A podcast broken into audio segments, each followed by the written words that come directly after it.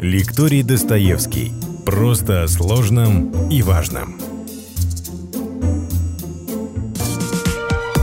История за пределами учебников с Владимиром Мединским. Выпуск 17. Екатерина II. Золотой век дворянства. Часть 4. Сегодня мы опять будем говорить о Екатерине Великой, Екатерине II. И тема очень большая и сложная. Финансовые институты начали работать именно при Екатерине. Кстати, впервые тогда появились банки, которые не только сужали деньги, но и брали деньги на депозиты. Например, учрежденный при Екатерине Дворянский банк принимал деньги под 5% вклада населения. Кстати, не лопнул всегда отдавал. Ну, все-таки дворянский банк, вопрос чести. По поводу экспорта-импорта. Ну, все как всегда, ничего нового. Экспорт приоритетно сырьевой, лес, пенька, хлеб, конопля. Обращаю внимание, это все стратегический товар. Пенька, конопля, лес – это флот. На каком-то этапе ну, мы могли лишить Англию ее флота. Если бы приостановили поставки корабельного леса, пеньки и конопли в Великобританию. Из продукции вторичной переработки металл, выпуску чугуна Россия мировой лидер, и уже тогда большую долю в нашем экспорте составляли ткани. Потом, спустя сто лет, к концу 19 века, Россия станет уверенно главным производителем ткани во всем мире, о чем сегодня нам приходится только мечтать. Объем экспорта действительно при Екатерине серьезно вырос, более чем в три раза. Но была некоторая проблема. Заключалась она в том, что мы экспортировали все эти товары через чужих перевозчиков. В России не было своего торгового флота. Точнее говоря, он был очень маленький. Вот военный флот у нас был большой, а торговый маленький. Во всем объеме экспорта наши собственные перевозчики составляли менее 10%. Это означает, что, конечно, все иностранные судовладельцы, все иностранные транспортные компании наживались на России немерено. Ну, можете себе представить, какая разница была. Почем они брали товар Петербурге, и почему его потом скружали где-то в Лондоне, в Амстердаме, в Германии и так далее. Экспорт зерна, как я уже сказал, при Екатерине вырос многократно благодаря ее отказу от политики протекционизма и разрешению свободного экспорта. По поводу коррупции. Екатерина лихо начала, ну, как и все наши монархи, императорский указ о пресечении лихаимства, как это безнравственно, как это плохо, как это решительно будет с этим бороться. Ну, естественно, ничего из этого не получалось. Да и боролась э, с лихаимством Екатерина, честно говоря, довольно мягко на фоне, например, Петра Первого, потому что ну, считала, что если чуть-чуть подворовывать, значит, есть что воровать. В целом, по результатам его работы. У нее подход был весьма либеральный. Медицина. При Екатерине серьезно развивается. Были основаны первые специализированные больницы. Особенно после эпидемии чумы и чумного бунта в Москве. Посмотрите на нашем лектории на Достоевском соответствующие лекции. Это очень интересная история. И вот после этого еще больше внимания было уделено пропаганде гигиены, насколько важна чистота в помещениях, бани, частая стирка белья. Открыты были специализированные больницы, где лечили венерические болезни. Психиатрические больницы появились. Отдельный рассказ мы посвятим фаворитам Екатерины. В части экономики я лишь скажу, что это был в высшей степени затратный институт. По некоторым данным, в совокупности расходы на подарки и содержание только главных фаворитов, основных известных фаворитов Екатерины превысили 90 миллионов рублей. Это совершенно астрономическая сумма, сопоставимая с половиной внутреннего внешнего долга Российской империи к концу правления императрицы. Но ведь помимо прямых финансовых подарков фавориты получали и ордена, и чины. Оказывало просто деморализующее влияние на нормальных государственных служащих, на военных, на офицеров. Ну, представьте себе, что должен был думать генерал Суворов, сталкиваясь с фаворитом Александром Ланским, которому было чуть больше 20 лет, и который за несколько лет близости к телу получил ордена Невского и Святой Анны, чин генерал-поручика, звание генерала-адъютанта, высшие польские ордена, высшие шведские ордена. Нажил состояние в 7 миллионов рублей – ни разу не побывав на фронте, не поучаствовав ни в одной военной кампании и воюя исключительно где-то там в будуарах императрицы. Причем, чем старше становилась Екатерина, тем моложе, красивше и глупее становились ее фавориты. Все они были совсем не чита Потемкину. И даже не чита Григорию Орлову. Последним из ее фаворитов, наиболее, наверное, одиозного, Платона Зубова, французский дипломат-масон написал так. Когда он одевает свой парадный мундир, у него столько наград и орденов – что он похож на продавца ленты с кабинного товара. В общем, императрица была щедра. Она выдавала огромные денежные содержания не только своим фаворитам, но и их родственникам. Подарки на свадьбы, подарки на рождение. Приютила после французской революции огромное количество французских аристократов и содержала их при дворе. Ну, если говорить о хорошем, я упомянул медицину, то, конечно, нельзя не отметить и инициативу Екатерины с вакцинацией от оспы. Здесь она проявила поразительное личное мужество и порядочность. Она не просто пропагандировала вакцинацию от оспы, сделав ее обязательной для всех дворян, которые появлялись при дворе, но и привелась первой из коронованных особ в Европе, привелась в самой опасной версии этой прививки. Прививались оспой человеческой, взятой непосредственно из гнойника у больного. Просто делали надрез на коже и часть гноя запускали в здоровый организм. После чего человек, получивший такую прививку, ложился на внутренний карантин, обильно поили, за ним тщательно следили. У него начиналась оспа только в облегченной ослабленной форме. При этом у каждого десятого начиналась оспа полноценная, такая стопроцентная, и многие не выживали. Екатерина сделала себе первую прививку в стране от оспы. Тут же слегла на карантин, поболела в легкой форме. Ну, буквально уже через неделю-другую чувствовала себя превосходно. Затем вторым прививку, как мы знаем, сделал себе Григорий Орлов. Этот парень был бесшабашный, он сразу уехал на медвежью охоту после прививки, не болел ничем. Крепкий был организм. Потом привился наследник престола Павел. И так далее, постепенно, постепенно вся петербургская знать. Я не могу не сказать в данном случае, поскольку наша лекция выходит в непростое с точки зрения эпидемиологическое время на планете. Как ни старалась Екатерина, как она не пропагандировала личным примером своего единственного сына вакцинацию, как не подключались к этой пропагандистской кампании лучшие умы и лучшие люди империи, побороть оспу в России не получалось. И оспа, немного отступив от центра э, империи, продолжала бушевать на окраинах, а периодически появляться и в столицах на протяжении 150 лет.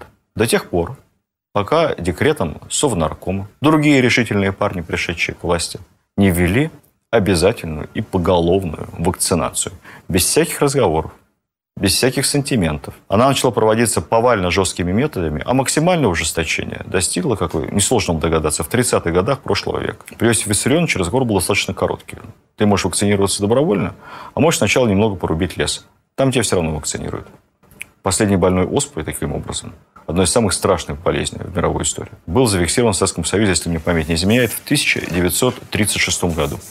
СССР был единственной страной в мире на тот момент, полностью поборовшей эту смертельную угрозу. Полностью.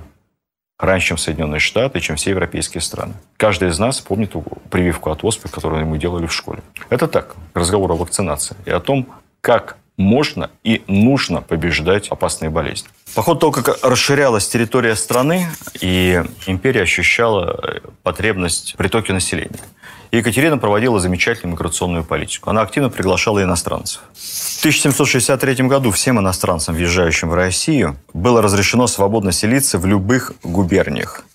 Чуть позже был утвержден перечень особых льгот для переселенцев, весьма значительных. Соблазн для бедных европейцев, в основном для немцев, был столь велик, что с некоторым временем пришлось даже приостановить прием иммигрантов, потом его опять возобновили. Так возникли сотни немецких колоний на Волге, э, так называемые немцы в Поволжье. Прекрасные, экономически успешные, активные, трудоспособные, трудолюбивые люди приезжали в Россию и поднимали нашу страну, становясь настоящими русскими патриотами. Территория страны непрерывно расширялась. При Екатерине в ее состав вошло при Черноморье, при Азов, Крым, Новороссия, земли между Днестром и Бугом, современная Белоруссия, Курляндия, Литва. Это все были развитые территории. Общее число новых подданных превысило 7 миллионов человек. При этом национальная политика Екатерины тоже была достаточно мудрой, для своего времени либеральной. За каждым новым народом сохранялось право на религиозную и культурную идентичность. Применялся дифференцированный подход в экономике – для целого ряда национальностей вводился особый налоговый административный режим. Ну, например, помянутые мной немецкие колонисты были полностью освобождены от уплаты налогов на достаточно длительное время. С малоросов и белорусов был установлен половинчатый налог, 50%. Поначалу вообще никаких налогов не было. К сожалению, самым дискриминированным оказалось коренное население, которое экономически проигрывало по отношению к тем народам, которые привлекали свою империю. Это порождало довольно обидные случаи, когда даже некоторые русские дворяне в екатерининские времена просили в награду за службу записать их в немецкую национальность потому что таким образом они могли получить соответствующие немецким переселенцам привилегии. Екатерина стала первым российским монархом, который столкнулся с еврейским вопросом.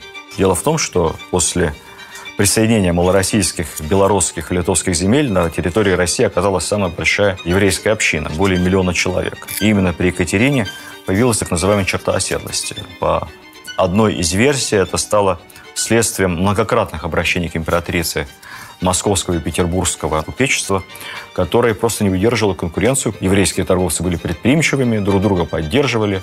И вот опасаясь этой конкуренции, жалуясь на нее, наши купцы добились того, что была проведена вот эта черта. Вот где они живут, пусть там они и торгуют. А в Москве мы будем сами по старинке по-своему торговать. И не надо, чтобы они у нас открывали трактиры, лавки, магазины. Они у себя, а мы у себя. Черта оседлости появилась, но при этом я хочу отметить, что касалась она не евреев. Это большое заблуждение. Касалась она иудеев. Как только иудей принимал православие, с этого самого момента на него распространялись все права полностью и свободы гражданства империи. Он мог ехать куда угодно, поступать на государственную службу, поступать в университет, но для этого надо было перейти в другую конфессию. Екатерина также вернулась к ранее приостановленной ей идее мужа Петра III о секуляризации церковных земель.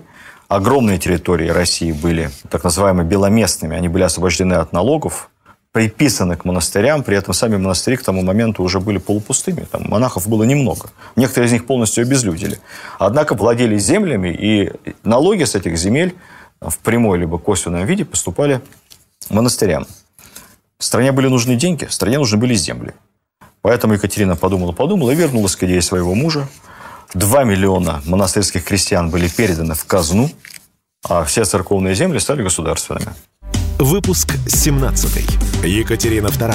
Золотой век дворянства. Часть пятая. Что касается конфессиональной политики Екатерины, тоже надо отметить ее прогрессивность, веротерпимость. Ну, во-первых, запретила православному духовенству вмешиваться в дела других конфессий. Это было зачастую. То есть православные занимаются своими делами, а всеми остальными конфессиями занимаются светские власти. Батюшки туда не влезают. По старообрядцам, ну, как мы помним с вами, Петр III вообще полностью хотел уравнять старообрядцев с русской православной церковью. Екатерина начала эту инициативу поначалу, но потом постепенно-постепенно от нее отказалась. Опять возобновились преследования старообрядцев, что, конечно, было обидно и несправедливо, и самое главное, вредно для страны. Потому что если мы посмотрим с вами предреволюционную Россию, развивающуюся невероятными экономическими темпами, то мы увидим, что в конце 19-го, начале 20 века все основные знаменитые фамилии купцов, фабрикантов, промышленников, миллионщиков, они все из старообрядческих семей старообрядцы были экономически очень эффективной частью населения.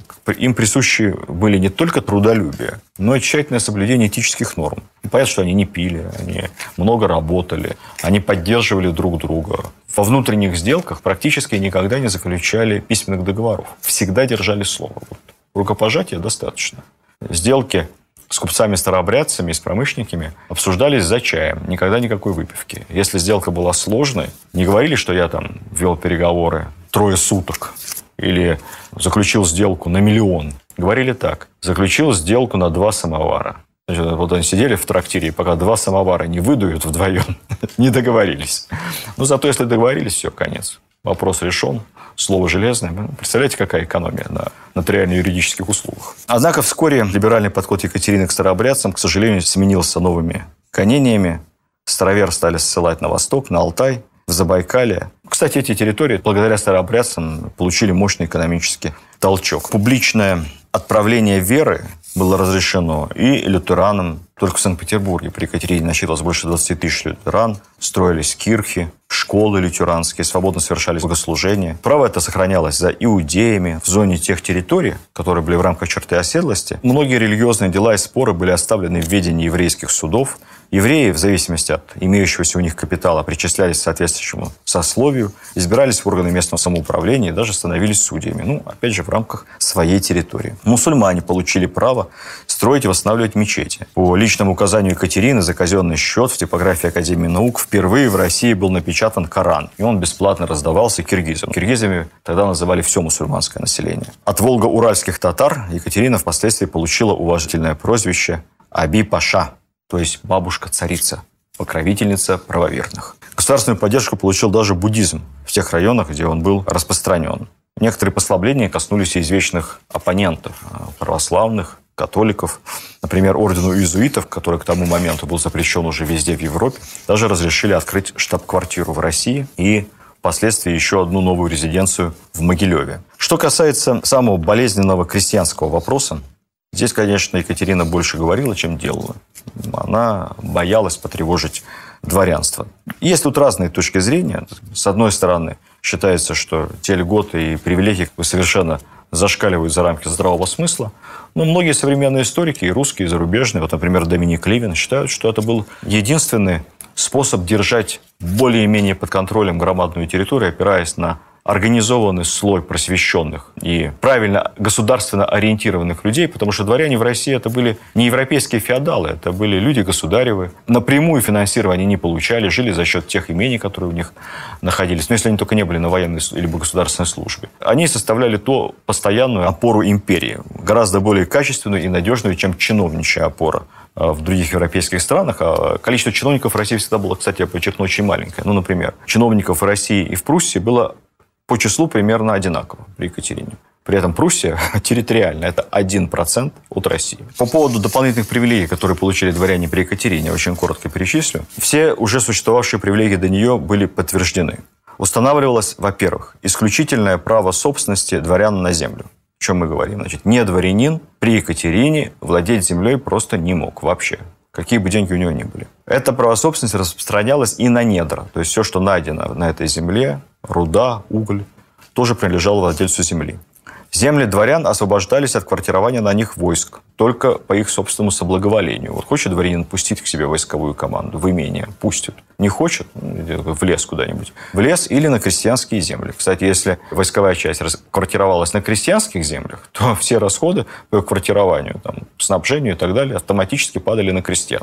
Ну, армия могла, конечно, за что-то платить, э, а могла и не платить. Исключалась конфискация имений даже если дворянина наказывали э, какие-то уголовные преступления, сажали в темницу, лишали прав состояния и прочее, прочее, то имение передавалось просто его ближайшим родственникам. То есть принципа конфискации обратно в казну не существовало. Дворянам давали право иметь свои сословные учреждения. Кстати говоря, и казацкие старшины на территории Малороссии, то есть современной Украине, тоже становились русскими дворянами. Ну, все хорошее, что было сделано в отношении дворянства и отчасти в отношении мещанства, слово «мещанин» – это означает «горожанин». Мещанский сейчас это такой плохой. Вообще мещанский – это просто городской. Место – это польский, по-польски город. Поэтому мещане – это горожане. Москвичи – мещане московские.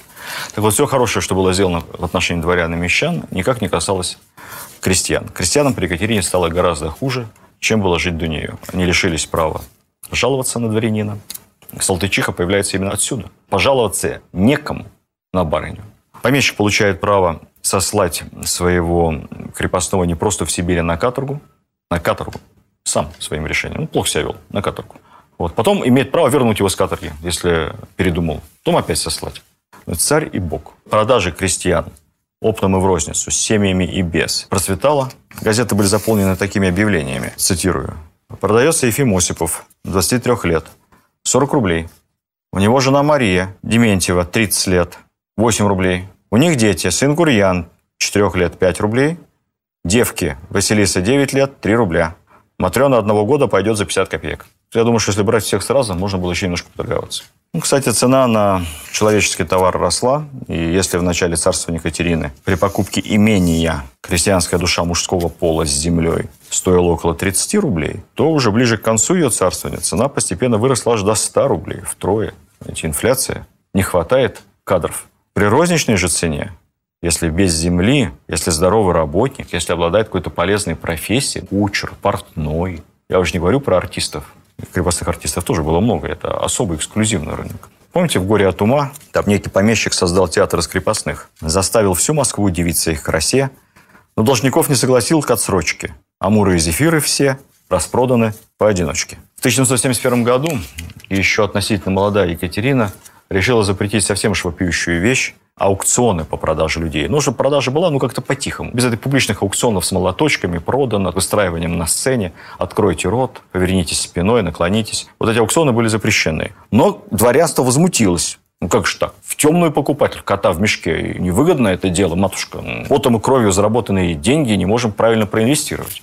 Матушка смягчилась и пошла дворянам навстречу. Обратно аукционы восстановила, но без молотка. Аукцион можно, молоточком стучать продано не будем. Это перебор. Стулья продаем с аукциона, там можно с молотком. А людей давайте все-таки без молотка. Продано и все, потихоньку ушли. Большой была либерал. Крестьяне не могли принимать присягу, не могли брать откупа и подряда, не могли никуда уехать из своей деревни более чем на 30 верст без разрешения помещика. Единственное, что не мог помещик, он не имел права убить своего крепостного, поскольку жизнь его все-таки помещику не принадлежала. Ну, мог замучить до смерти. За это прямого наказания не предусматривалось. Существует множество свидетельств о крепостных гаремах, о том, как писал Ключевский, многие помещики превратили свои деревни, по сути, в рабовладельческие плантации, которые трудно было тогда отличить от североамериканских плантаций до освобождения негров. Так что, несмотря на все свои идеи просвещенного абсолютизма, Екатерина последовательно ужесточала положение крестьян. Крестьяне были неграмотны практически поголовно. Своих летописцев, своих газет и журналов у них не было. Все, что мы знаем о тогдашних ужасах крепостного права, это только из одиозных публичных процессов типа Салтычихи, либо из произведений дворянских писателей Пушкина, Тургенева, Толстого. Давайте только представим, что могли бы рассказать про несколько веков крепостного права сами крестьяне, если кто-то дал им такую возможность. Я думаю, что и рассказы Шаламова, и повести Солженицына могли бы поблекнуть на фоне того, что творилось тогда при Екатерине. Поэтому неудивительно, что в народе накопилось колоссальное чувство несправедливости. Весь этот потенциал ненависти, который выплеснулся в ходе крестьянской войны под предводительством Пугачева, потом в самом широком смысле запустил «Красное колесо» 17 года. Несмотря на это, мы по-прежнему ассоциируем правление Екатерины, ее внутреннюю политику с просвещенным абсолютизмом, некой совокупности идей, сформировавшейся под влиянием Вольтера, Руссо, Монтеске и других либеральных, как бы сейчас сказали, авторов XVIII века, тех, которые считали, что человек рождается свободным, тех, кто выступал за равенство, за устранение средневековых форм правления, эксплуатации. Екатерина много и красиво говорила о необходимости в идеале отмены крепостного права, о свободах, о равенстве, о том, что все люди, в общем, равны, но, честно говоря, мало что делала. Если мы говорим о социальной структуре общества, конечно, Екатерина оказалась гораздо менее просвещенной монархиней, чем даже ее современники, чем Фридрих Прусский Великий, чем император Иосиф Австрийский, который на самом деле отменил крепостное право. Тут надо задуматься вот о чем. А могла ли она это сделать? Какая бы судьба ждала ее, если бы она действительно попыталась реально осуществить все, во что она верила, по крайней мере, по молодости? Ведь, как показал опыт уложенной комиссии, стране это было не нужно. Ну, это нужно было крестьянам, но кто их спрашивал. Самодержавие, по меткому выражению Пушкина, хотя Пушкин здесь цитировал, по-моему, мадам де Сталь, самодержавие в России – это форма правления, ограниченная удавкой. Если быть более точно, ограниченная оружейным ремнем, табакеркой, ну и массой других способов пресечь правление императора, который не устраивает элиту. Екатерина прекрасно это знала. Основные успехи ее правления – это, конечно, внешняя политика, международная политика, новые земли, успешные войны. Но обо всем этом мы поговорим с вами в следующий раз. Видеоверсию данного подкаста смотрите на сайте достоверно.ру.